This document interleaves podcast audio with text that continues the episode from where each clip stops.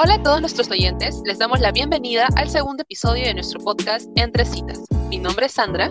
Mi nombre es Alejandra. Mi nombre es Alison. Y mi nombre es Sally. Y nosotras somos la organización Club Literario Wabi Sabi. Primero quisiéramos hacer un disclaimer respecto a este podcast, ya que está netamente referido a nuestra experiencia como estudiantes y organizadoras juveniles sobre la literatura. No lo tomen como una verdad absoluta. Antes de comenzar con este segundo episodio del podcast, quisiera dar la bienvenida a nuestra nueva integrante que nos va a dar mucho de sí para el grupo y para una organización juvenil, Sally Huamán Cárdenas. ¡Eh!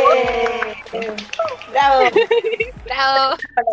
Muchas gracias chicas por la invitación. Estoy muy feliz de formar parte de la organización y espero eh, sumar con mi apoyo bastante. Muchas gracias Sally y ahora vamos a comenzar con el segundo tema que es ¿por qué se debe leer literatura escrita por mujeres? Este es un tema que siempre nos preguntan tanto en Instagram, Facebook, YouTube, así que vamos a, tratamos de, de poner las razones por las cuales no, para nosotros es importante leerlo. Vamos a dar una pequeña contextualización de por qué nos gusta la literatura escrita por mujeres y cómo es que la hemos encontrado. Las cuatro formamos grupo, bueno, formamos parte, perdón, del curso Literatura escrita por mujeres en San Marcos por la profesora Yolanda Westphalen y nos encantó con todo el sílabo, todo teoría, toda teoría, Así que ahora vamos a plantear una pregunta muy sencilla, que es ¿qué libro las cautivó para seguir leyendo literatura escrita por mujeres? No sé si Sandra nos puedes aportar algo más sobre ello. ¿Cuál es tu libro favorito? Ya, este, en mi caso es La Mortajada de María Elisa Dombal, porque, ah, ese libro ese libro me voló la cabeza, ¿ya? Porque de alguna manera el libro, así en pocas palabras, porque tampoco me quiero demorar mucho, me habladora, este, eh, tiene tendencias de surrealismo y la verdad yo nunca había experimentado la literatura escrita por mujeres de esa manera, ¿no? Es que te muestra la posibilidad en cómo hay tanta variedad de temas en el caso de escritoras mujeres y que en realidad cuando tú los lees y ves cómo se pueden plantear en muchas de las experiencias femeninas, eh, es muy, muy interesante. Definitivamente ese libro me agarró desde el inicio y ya desde ahí ya no solté el libro, me encantó.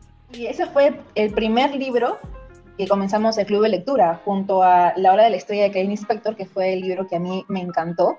Eh, fue justo el libro que Sandra y yo expusimos y fue mágico para mí, uno porque me permitió conocer a Sandra y otro porque tenía muchos aspectos que yo jamás había visto. En primer lugar, eh, Inspector se transforma en un narrador para contar la historia de una mujer. Y es algo totalmente paraguandista para lo que era la época, ya que que una mujer se transforme en hombre para contar esto de una mujer era totalmente distinto. Y otro también es que la temática principal es de una heroína que es totalmente trágica, que justo en el momento en que tú piensas que no puede irle peor o saliendo de todo, todo este transcurso que está mal su vida, te quedas con una sensación terrible. E inclusive se puede eh, considerarse parte de una lectura filosófica, ya que da muchas reflexiones. Así que ese es el libro que a mí me encantó y me invitó a mucho más literatura escrita por mujeres. Sally, ¿cuál es el libro que a ti te gustó? En mi caso, bueno, nosotros, este, yo también compartí el curso con ustedes, pero yo expuse otro libro que fue el que me fascinó. Eh, se titula Distancia de Rescate, es de Samantha Schweblin. La distancia de rescate a la que se refiere el título es esta distancia que existe entre la madre y su hijo, mediante la temática un poco de terror, de suspenso quizá, aborda lo que es la maternidad, ¿no? De modo en que se nota cómo la madre sufre ante los peligros que eh, está corriendo su hijo. Y al final es la madre la que termina mal por esto. Y eh, es esta obra la que me llevó luego a explorar otras obras también escritas por mujeres que tienen estas temáticas que muchas veces eh, nosotras eh, solemos pasar a lo largo de nuestra vida, pues no. Aquí se ve cómo se toca la maternidad de una forma quizá más tendiente al terror, pero hay otras obras que tocan otro tipo de temáticas como la sexualidad, pues no, el acoso, la violencia, el hogar, la familia, ¿no? Viste siempre desde el punto de vista de la mujer. Y esto fue lo que me acercó a, a, este tipo de literatura, ¿no? Yo lo amé completamente y siempre lo recomiendo.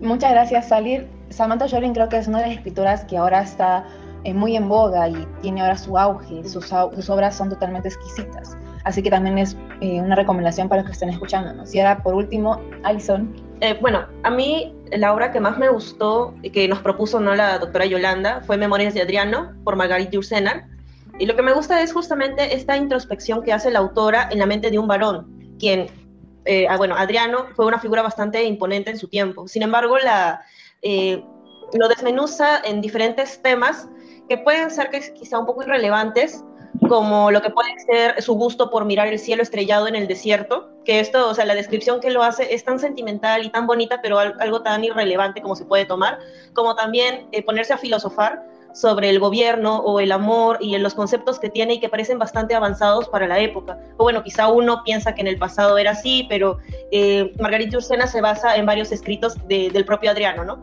Otra característica de la novela, y que la autora maneja muy bien, es la facilidad de abordar temas tan actuales desde un punto de vista que se puede pensar ya estaría desfasado. Por ejemplo, la homosexualidad, el poliamor, la democracia de un Estado, todos estos temas también los aborda desde la perspectiva varonil, siendo ella una mujer. Y como que a mí me costaba entender esto, porque eh, los análisis ¿no? que se hace sobre la producción de Yursenan muestran justamente esa androginia en la que nos la que nos introduce la literatura y sus temáticas no tienen por qué delimitarse de uno u otro bando lo que puede o no puede lograr expresar un varón o una mujer. Es decir, que eh, no por ser mujer solamente puede hablar de este tema o por ser varón solamente de este otro y no hay ahí una confluencia. Justamente esa androginia fue lo que más me llamó la atención y fue donde yo pude quitarme ciertos prejuicios y empezar a valorar mucho más la literatura escrita por mujeres. Ahora que estamos tratando ese tema de varón, mujer, quisiéramos dar una, una pequeña un pequeño concepto de qué es literatura escrita por mujeres, ya que muchas personas nos preguntan, y algo para hacerlo ya más oficial, ¿qué es realmente literatura escrita por mujeres? Y la que no va a responder es Alison. Mm, una, eh, una definición concreta no se puede dar, pero sí algo que se asoma, ¿no? Para delimitar de cierta manera qué es lo que estamos estudiando, qué es lo que estamos abordando. Literatura escrita por mujeres se refiere a aquella producción elaborada por una mujer en la búsqueda de su expresión, esto es un espacio de liberación, de reconocimiento de sí mismas y de redefinición, mediante las diferentes formas de representación que se puede dar dentro de la literatura.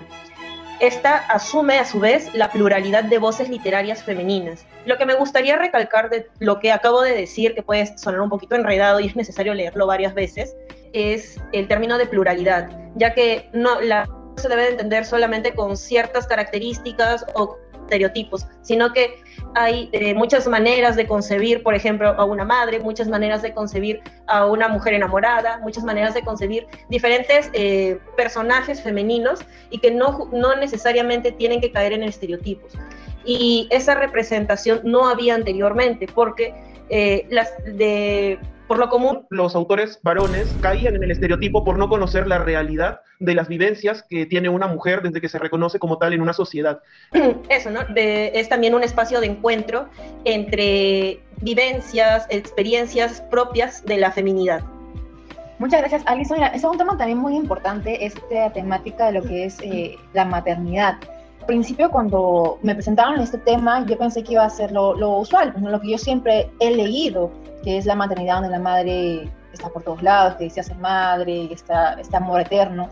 Pero una vez que empecé a leer literatura escrita por mujeres, descubrí autoras como Brenda Navarro con Casas Vacías, em, también eh, Mandíbula de Ojedo, que vemos maternidades que no son deseadas, no desean estar embarazadas, oyen a sus hijos, así que son temáticas que son muy ricas y llevan no solamente de lo que es el amor, la intimidad, es prácticamente llevado al terror y hasta lo absurdo. Te abren mucho los ojos y no solamente es escrito por primera persona, no, son diferentes escenarios en los cuales te puedes envolver tanto como lector y también como autor.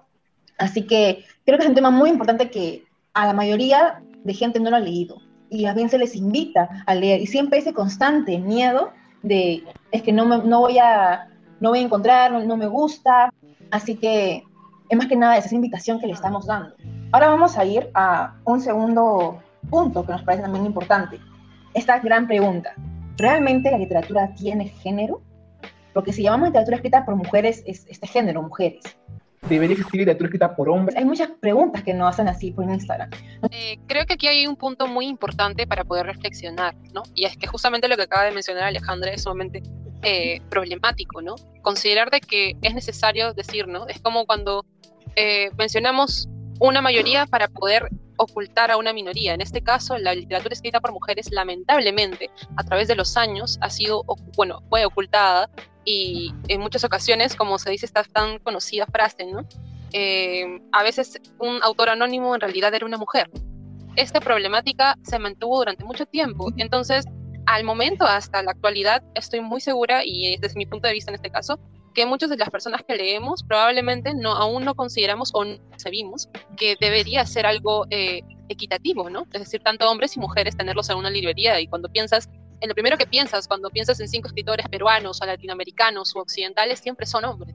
Y esto ya, tan solo decirte esto, evidencia por qué es tan importante hacer esta distinción, aunque sea en este momento del tiempo. ¿Por qué? Porque quizás en, el futuro, en unas generaciones más, ya no tengamos que hacer esta distinción. Ese es el objetivo.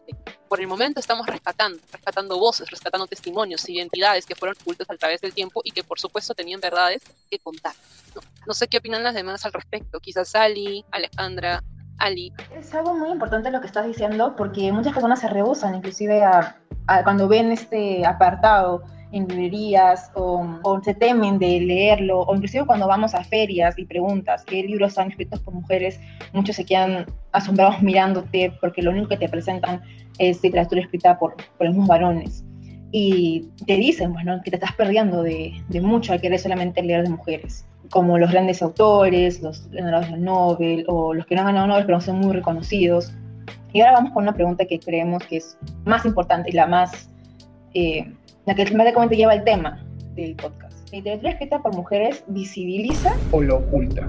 Porque hay muchos puntos que nos dicen, eh, sí, cierto, la visibiliza porque la pone en un apartado donde todos están reunidas. Dicen que la está ocultando porque en vez de hacer esta distinción es mejor incluirlas en ellas y no hacer esta distinción porque están dentro del canon. Así que no sé qué nos podía decir Sally respecto a ello. Mi respuesta, la respuesta a esta pregunta se relaciona mucho a lo que Sandra había mencionado en, en anteriormente. Porque cuando hablamos de eh, literatura escrita por mujeres, eh, lo que tratamos de hacer es muchas veces incluirla, ¿no? Y darle cierta visibilidad a aquello que ha estado durante mucho, durante mucho tiempo oculta, ¿no? Recordemos que las escritoras han tenido durante muchos años que prestar sus seudónimos, eh, presentarse como varones, e incluso se dice que eh, estos escritores anónimos del pasado pudieron haber sido mujeres, porque ¿quién va a creer pues que un hombre no haya querido poner su nombre en las, en las autorías de estas obras tan reconocidas, ¿no? Esto lo dice eh, Mary Beard en su libro Mujeres y Poder. Eh, las mujeres se ven representadas como personas que callan. Y esto es lo que se quiere cambiar en el en los movimientos que se están dando en la actualidad, ¿no? Por ende, cuando nos referimos nosotros a una literatura escrita por mujeres, si bien hablamos, si bien eh, eh, implicamos que ya hay una exclusión eh, hecha hacia esta literatura, lo que se busca no es excluirla del canon, sino más bien realzarla, ¿no?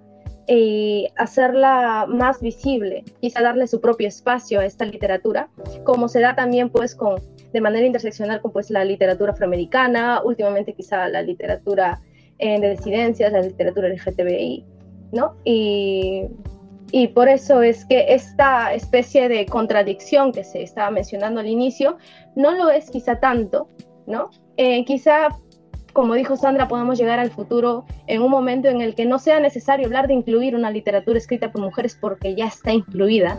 Entonces, esta especie de contradicción ya no va a ser eh, un tema sobre la mesa, ¿no? Sino va a ser algo que eh, ya está. Muchas gracias, Ari, por tu respuesta. Creo que ha sido una muy completa y por eso creemos nosotros necesario crear espacios eh, como lo es Wabi Sabi para que se difunda muchísimas más eh, la literatura escrita por mujeres. Y no es que no valoremos a otros escritores como muchas personas piensan. Por ejemplo, eh, siempre hay un evento de Vallejo o un evento de varios autores que son muy conocidos y en Wabi no lo reposteamos con alguna publicación o, o un reel, eh, lo que hacemos es hacer una historia y a veces ni siquiera hacemos ello. ¿Por qué? Es una respuesta muy sencilla, porque hay muchísimos eh, clubes literarios, un montón de páginas que ya lo hacen. Entonces, crea la pregunta, cuando pasa eh, un cumpleaños o el aniversario de un, de un fallecimiento de una autora, casi nadie lo hace y por eso nosotros empatizamos un montón en ello. Ponen historias, publicación, y que todo el mundo la conozca porque creemos que es importante. Así que cerramos este podcast. O sé si alguien más quiere decir algo más. Alison.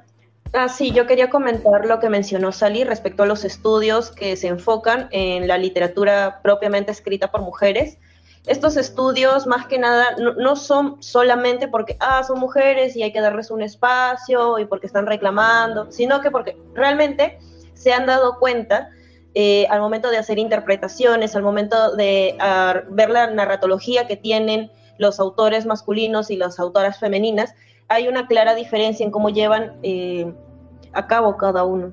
Y estos este, estudios no se centran en el género, sino se, se centran en la expresión que le brindan las propias vivencias de cada uno.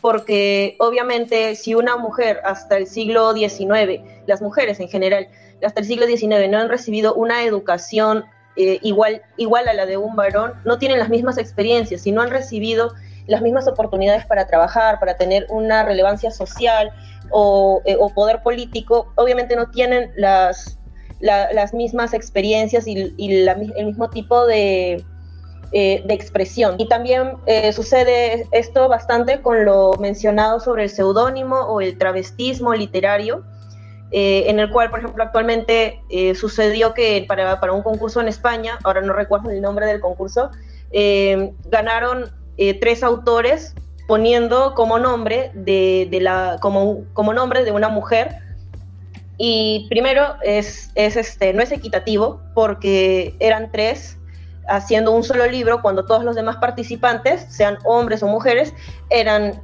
una sola persona haciendo un mismo libro, ¿no? Y eh, lo otro es esta sustitución. Y, y, decían, ¿no? Pero es que ahorita se les está dando prioridad a, las mujeres y les están dando premios por ser mujeres. Y ese, ese no es el punto. El punto es que ellos han estado sustituyendo una imagen y no, no era como que, bueno, salieron para este concurso, se juntaron y empezaron a publicar. Ya desde antes venían suplantando una identidad femenina, encima habían armado toda una historia, que era profesora de una universidad en letras, que tenía hijos, que estaba casada, y en las entrevistas que le hacían vía correo electrónico, eh, eh, bueno, estos tres autores, usando la identidad de una mujer, eh, iban respondiendo, ¿no? Como si realmente fuesen una mujer y a todo el mundo le daban a entender eso.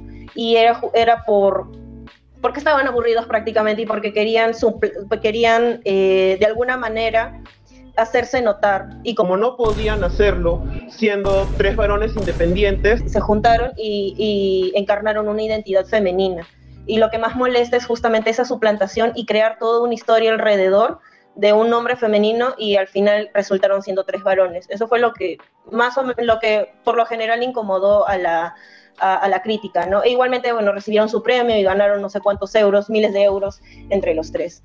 Y bueno, en general ese es eh, como que el panorama que nosotros, nosotras tenemos respecto al, a la literatura escrita por mujeres. No es algo nuevo, no es una moda, se viene haciendo ya desde los, más concretamente desde los años 70, 80, después de la segunda ola del feminismo, que también eh, eh, que también nos brinda herramientas para la interpretación, no solamente desde el aspecto social, sino desde el aspecto teórico literario. Muchas gracias, Alison, por esa, esa importante aportación que nos estamos dando. Ahora sí, quisiera cerrar así el podcast. No sé si alguien más tiene algo que decir. No creo que queda bastante claro lo que nuestra postura al respecto con la literatura escrita por mujeres, la función de Wabi Sabi para poder hablar sobre ello como una plataforma para difundir literatura como tal. Muy bien, ahora sí, para cerrar el podcast, eh, vamos a cerrar con una pregunta muy sencilla, algo que siempre hacemos en nuestro club literario o en nuestros clubes de lecturas. Eh, como se podrá dar cuenta, en nuestro club de lectura está netamente abordado literatura escrita por mujeres porque nos parece importante. Eh, díganos cinco autoras que les haya gustado y que realmente hayan leído puedo decir, puedo decir, digo, denme cinco autores, en general me van a decir mayoría varones. Así que quisiera que en los comentarios eh, nos digan sus cinco autoras favoritas o las que han llegado a leer, para tratar de difundir mucho más. Esa es la labor de Wabi Sabi, difundir la literatura escrita por mujeres y es un tema que realmente nos apasiona. Así que también nos podían dejar qué tema, qué otro tema más nos, nos gustaría, gustaría que toque acá en el podcast para un tercer episodio. Muchas gracias y hasta la próxima. Hasta luego, muchas gracias. Sigan escuchando nuestros episodios. Hasta luego, chicas. Hasta luego a todos. Cuídense mucho.